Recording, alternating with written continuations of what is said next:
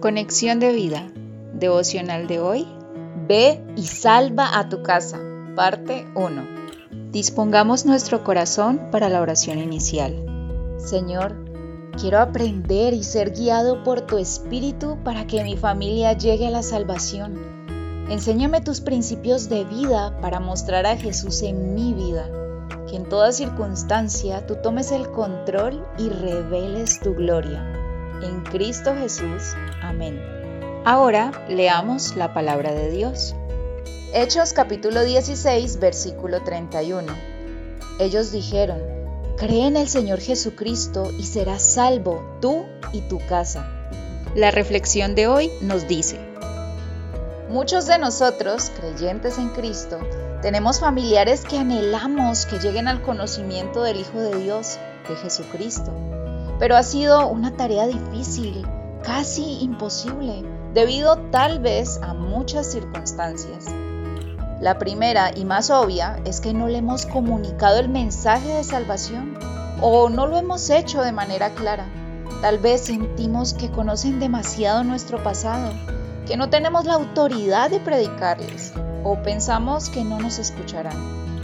Sea cual sea la razón por la cual no han llegado a los pies de Cristo, debemos saber que en la palabra de Dios hay una promesa de salvación para nuestra casa, para nuestra familia.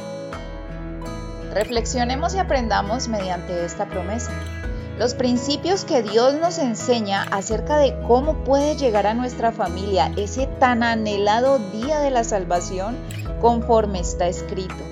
Porque dice, en tiempo aceptable te he oído y en día de salvación te he socorrido.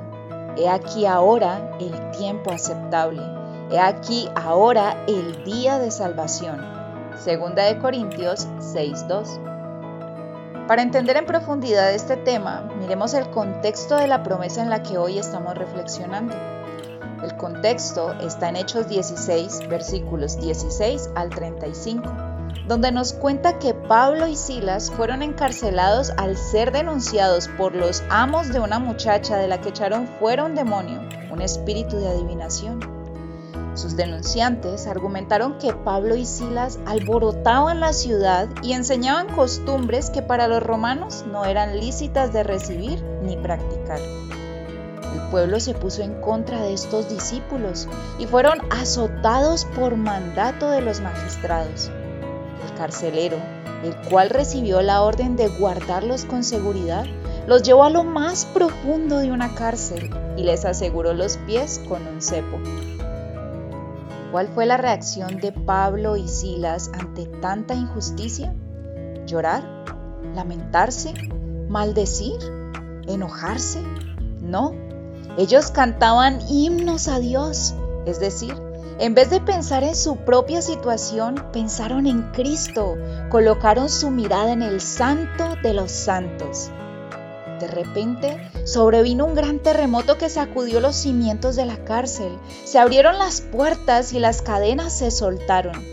El carcelero, pensando que los presos habían huido, se iba a matar. Sacó su espada, mas Pablo, guiado por el Espíritu, pues todo estaba oscuro, lo detuvo a gran voz para que no lo hiciera, pues todos los presos estaban en el lugar. Y aquí sucedió el milagro más grandioso de la noche. Él, entonces, pidiendo luz, se precipitó adentro y temblando se postró a los pies de Pablo y de Silas y sacándolos les dijo, Señores, ¿qué debo hacer para ser salvo? Hechos 16, versículos 30 al 31. Veremos en el devocional de mañana qué debemos hacer nosotros para que esta pregunta y la promesa del versículo de hoy se haga efectiva en nuestra familia. Visítanos en www.conexiondevida.org. Descarga nuestras aplicaciones móviles y síguenos en nuestras redes sociales.